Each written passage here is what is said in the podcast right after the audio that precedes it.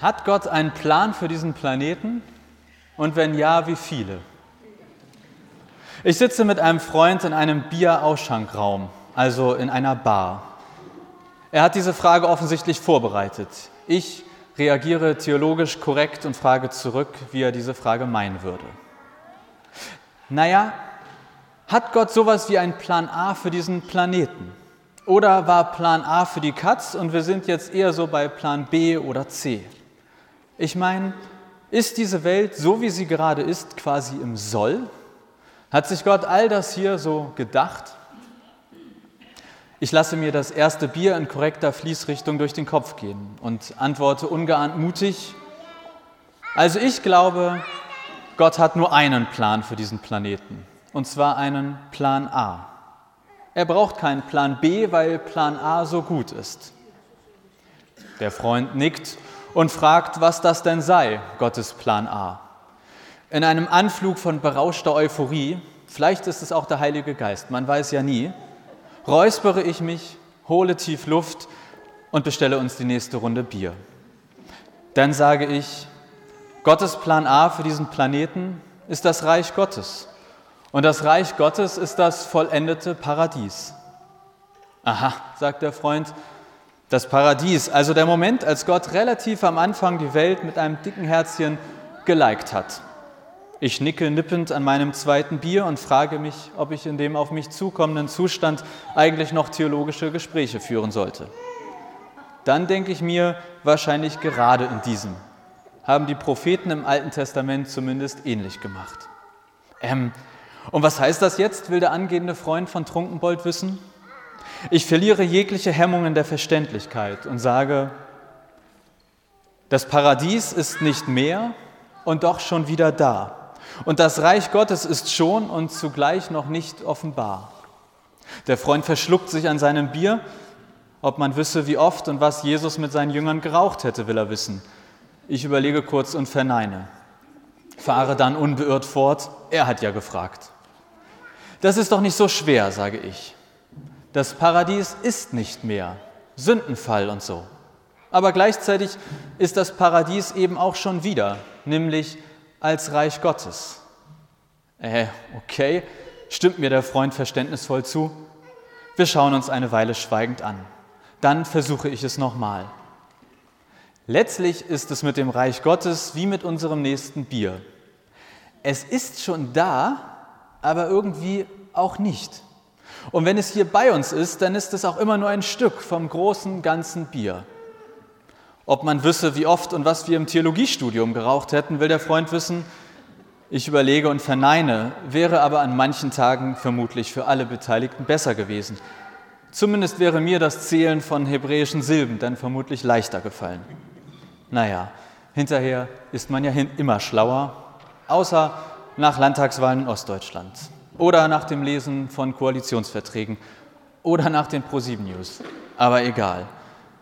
Also ist das Paradies jetzt das Reich Gottes, fragt der Freund. Gott schafft die Welt und sagt, tipptopp. Dann kommt die Story mit dem Apfel und der Schlange und der Frau und so. Und deshalb wird aus tipptopp eher so semi-gut. Und da leben wir jetzt und warten darauf, dass eines Tages alles wieder Knorke wird. Puh, antworte ich theologisch schlagfertig. Der Freund geht auf Klo und ich in mich. Ich denke mit mir selbst und bin mir relativ sicher, dass ich das nicht glaube. Also, dass es gerade alles schlecht ist und wir nur auf das Gute warten. Vor allem glaube ich nicht, dass das in den Apfelbeißen an allem schuld ist. Ich meine, der Mensch ist aus dem Paradies geflogen, weil er seine Freiheit genutzt hat. Das zu tun, worauf er Lust hatte. Äpfel essen. Gut, das wäre mir nie passiert, außer wenn am Baum der Erkenntnis Energy Drinks gehangen hätten. Aber im Ernst, es gibt doch gar kein Paradies ohne echte Freiheit. Wie soll etwas unendlich gut sein, wenn ich dort nicht freiwillig bin? Und dann gibt es faktisch auch kein Reich Gottes ohne echte Freiheit. Und ja, ganz offensichtlich auch die Freiheit, sich von Gott abzukehren. Oder halt Äpfel essen. Immerhin war der Apfel regional, hätte also schlimmer kommen können. Ich halte inne und stelle fest, dass mein Bier leer ist, aber mir gegenüber noch ein fast volles steht. Will ja keiner, dass das schal wird. Mit dem nächsten Schluck wird mir klar, Als Gott die Welt schuf, da war sie so richtig gut, also die Welt. Aber als Gott das sagte, da hatten die Menschen schon die Freiheit. Die kam nicht erst später dazu. Kein Update, was das ganze System zerschoss, kein Hackerangriff, kein E-Mail-Link, dem dann Schadsoftware entspross. Es war von Gott von Anfang an so angelegt. Die Möglichkeit, dass der Mensch sich auch von Gott wegbewegt. Dass der Mensch auch Schlechtes tun kann. Ja, das Böse wurde mit erschaffen, Mann. Die Schlange hat sich nicht heimlich in die Schöpfung geschlichen, sie war schon da. Seit Anbeginn hat sie dazugehört. Kein Knick im Universum hat Gottes Plan A zerstört. Ja, ich bin mir sicher, das Paradies ist nur dann ein Paradies, wenn ich dort freiwillig bin. Das Reich Gottes ist nur dann das Reich Gottes, wenn ich auch sagen kann, da will ich hin. Auch die schönste Insel im Pazifik wird zum Gefängnis, wenn ich sie nicht verlassen darf. Und auch gar nicht erst hin wollte. Und ich würde eh dauernd Sonnenbrand kriegen. Vielleicht ist es von Zeit zu Zeit wie auch mit eigenen Kindern. Manchmal muss man sie loslassen, ihnen Freiheit schenken, um sie wirklich zu gewinnen. Ja, ich glaube, so ist das auch bei Gott, der Freiheit, dem Paradies und dem Reich Gottes, also mit Gottes Plan A für diesen Planeten. Er hatte einen Plan, aber zu diesem Plan gehört auch, dass wir die Freiheit besitzen, andere Pläne zu schmieden. Der Freund kehrt zurück und schaut sein Bier etwas fragend an. Ich schaue so unschuldig, wie ich kann.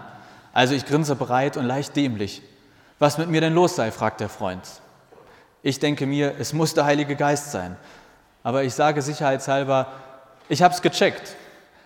Weil Gott dich wirklich gewinnen will, schenkt er dir die volle Freiheit. Aber gerade diese Freiheit kann dazu führen, dass wir alle uns vom Reich Gottes mehr entfernen als nähern. Also das, was Gott uns gibt, damit das Reich Gottes entstehen kann, führt mitunter dazu, dass es gerade nicht entsteht. Der Freund trinkt auf den Schreck sein Bier in einem Zug leer. Ja, das ist schon eine komplexe Angelegenheit mit Gottes Plan A für diesen Planeten, denke ich mir. Da beugt sich der Freund plötzlich verschwörerisch zu mir hinüber, schaut mir tief in die Augen, schließt dann die Seinen, bettet seinen Kopf auf dem klebrigen Tisch und schläft ein. Eine typische Reaktion auf meine Predigten. Ich kann damit inzwischen umgehen. Ich frage die Kellnerin nach Stift und Zettel und schreibe dick in die Mitte des Zettels, was ist das Reich Gottes? Ich krame wie jeder gute Pastor mein Handy raus und google auf bibleserver.com Reich Gottes. Eine Stunde, zwei Bier, drei Red Bull und vier Klobesuche später schaue ich auf meine Notizen. Zitat Jesus. Die Zeit ist erfüllt, das Reich Gottes ist nah. Kehrt um und glaubt an das Evangelium. Spätere Frage an Jesus, wann das Reich denn endlich kommen würde? Zitat Jesus 2. Es kommt nicht mit äußeren Zeichen. Man kann nicht sagen, hier ist es oder da ist es. Denn das Reich Gottes ist mitten unter uns. Aber wenn ihr seht, dass dies alles geschieht, dann wisst ihr, dass das Reich Gottes nah ist. Großer Pfeil. Dahinter dick geschrieben, das Reich Gottes ist nah, aber nicht da. Und es gibt Zeichen, an denen man diese Nähe erkennen kann, und doch ist es nicht so richtig sichtbar, nicht an äußeren Merkmalen feststellbar. Kommentar von mir an der Seite WTF. Ich unterstreiche dick und fett die Frage, was das Reich Gottes sei. Lehre. Dann noch mehr Lehre. Dann ein Zitat von Paulus. Das Reich Gottes besteht nicht in Worten, sondern in Kraft. Denn das Reich Gottes ist nicht Essen und Trinken, sondern Gerechtigkeit und Friede und Freude im Heiligen Geist. Ach guck, denke ich mir, doch noch was gefunden. Gottes Plan A. Gerechtigkeit, Friede, Freude im Heiligen Geist. Ich umkreise diesen Satz dick und fett. Dann frage ich die Kellnerin nach einem Edding und schreibe dem noch immer schlafenden Freund diese neun Worte an die Stirn. Wenn er morgen in den Spiegel sieht, weiß er wenigstens, was meine Antwort auf seine Frage ist. Die Kellnerin kommt an den Tisch und liest dem Freund aus dem Gesicht laut vor. Gottes Plan A, Gerechtigkeit, Friede, Freude im Heiligen Geist. Sie denkt einen Moment nach und fragt mich, wer den Plan denn jetzt umsetzen würde. Gott oder wir Menschen? Ich erbitte mir Bedenkzeit und eine Fritz Cola. Für heute reicht es mit dem Bier. Bedenkzeit. Ich weiß noch aus dem Studium, dass es zu Jesus Zeiten so ein paar Freaks gab, die wollten Gottes Plan A mit dem Schwert durchsetzen. Und es gab so ein paar Superfromme, die dachten, wenn sie nur alle Gebote der Bibel halten, dann wäre das auch gut. Spoiler, war beides nicht so erfolgreich. Mitten in meiner Bedenkzeit wacht der Freund plötzlich auf und schaut mich irritiert an. Er fährt sich mit den Händen durchs Gesicht und verwischt meine Zusammenfassung leider etwas. Wo sind wir, will er wissen. In einem Bierausschankraum sage ich, wieso ich dann Fritz Cola trinken würde, fragt er zurück. Weil Martin Luther das gesagt hat, sage ich sola gratia, sola scriptura, sola fide, solus Christus und sola Fritz Cola. Der Freund hört mir gar nicht richtig zu. Dafür schießen ihm seine Augen fast aus dem Kopf. Jonas, weißt du, was ich gerade geträumt habe? Dass Claudia Roth Bundeskanzlerin wird? Oh Gott, nein, warum sagst du so etwas Grausames? Ich habe vom Reich Gottes geträumt. Klasse, denke ich mir. Ich muss hier schuften, googeln und denken und der Herr gibt es dem einen dann wieder im Schlaf. Egal, dann soll er halt berichten. Der Freund nimmt einen Schluck aus meiner Fritz Cola. In Gedanken bestrafe ich ihn mit drei Jahren Fegefeuer. Dann sagt er, pass auf, es geht beim Reich Gottes darum, dass wir uns mit Gott verbinden. Die entscheidende Frage ist, was trennt mich eigentlich von Gott? Aha, sage ich, und wie kommst du auf diese Idee? Na, weil, also Reich Gottes, ich habe das eben erst verstanden, das meint ja einen Bereich, in dem Gott herrscht. Es meint einen Bereich, in dem Gott freiwillig an die Macht gelassen wurde. Kein, den er sich einfach so genommen hat. Deshalb ist das Reich Gottes auch schon da und noch nicht. Denn das Reich Gottes ist immer da, wo Menschen Gott als Herrn bekennen. Ich schaue den Freund sehr fragend an, weil ich mich frage, seit wann er von Gott als Herrn spricht. Dann lese ich laut aus seinem Gesicht Gerechtigkeit, Frieden und Freude im Heiligen Geist.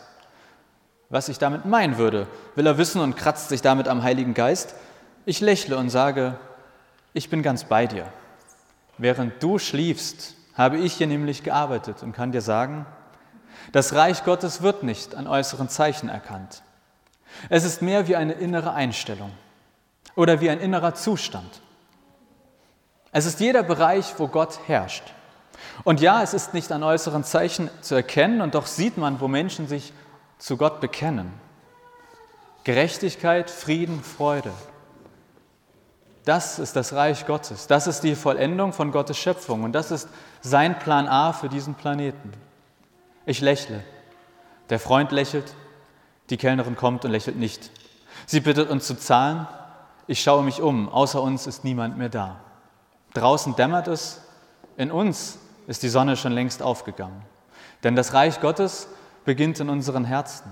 Dort wird es gepflanzt, wenn unser Herzschlag nach Gottes Rhythmus tanzt. Und ja, was dein Herz bewegt, was den Grundstein für all unsere Handlungen und Gedanken legt, das kann man nicht sehen.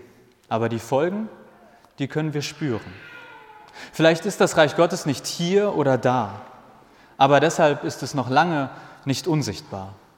Denn wie das Blut vom Herzen durch unseren Körper fließt, so sich das Reich Gottes von unseren Herzen in die Welt ergießt. Das lässt Gerechtigkeit, Frieden und Freude auf diesem Planeten erleuchten. Im Heiligen Geist, also in Verbindung zu Gott soll das bedeuten. Wir stehen vor der Tür der Bar, die dämlichen Vögel zwitschern viel zu laut. Was wir jetzt machen sollen, will der Freund wissen. Nach Hause gehen, sage ich. Ich muss aus den Notizen von heute Nacht eine Predigt schreiben. Und außerdem muss ich in drei Stunden im Talar topfit aussehen. Du hast noch nie fit und es hat noch nie jemand jemals im Talar top ausgesehen, sagt der Freund. Der ist mir egal, sage ich. Dann können die Leute im Gottesdienst ja die Augen zumachen. Hauptsache, sie hören von Gottes Plan A für diesen Planeten. Gerechtigkeit, Frieden und Freude im Heiligen Geist. Amen.